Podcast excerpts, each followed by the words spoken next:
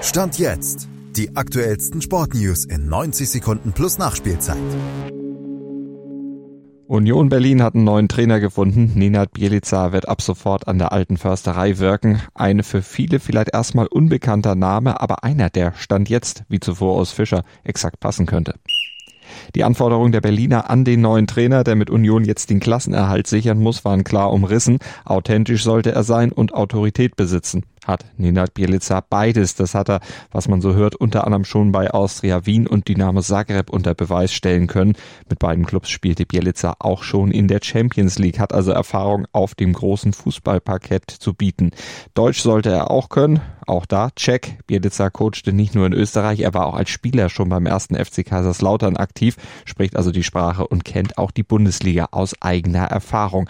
Außerdem sollte der neue Trainer eine eindeutige Spielidee besitzen hat Bielica ebenfalls und er erklärt sie uns. Generell meine Mannschaften spielen sehr intensiv auf dem Platz mit viel Pressing, sind sehr unangenehme Gegner. Wir wollen dominieren, äh, spielerisch und auch mit Tempo. Bin kein Trainer, der 50 Ballkontakte braucht, um einen Abschluss zu kommen. Bin eher der schnell Abschlüsse sucht äh, und versucht mit äh, kürzester Wege zu finden zum Tor.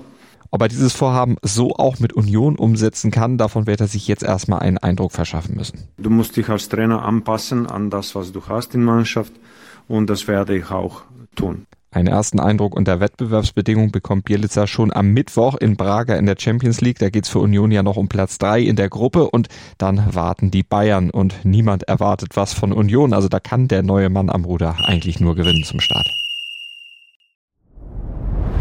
Dir hat dieser Podcast gefallen? Dann klicke jetzt auf Abonnieren und empfehle ihn weiter. Bleib immer auf dem Laufenden und folge uns bei Twitter, Instagram und Facebook.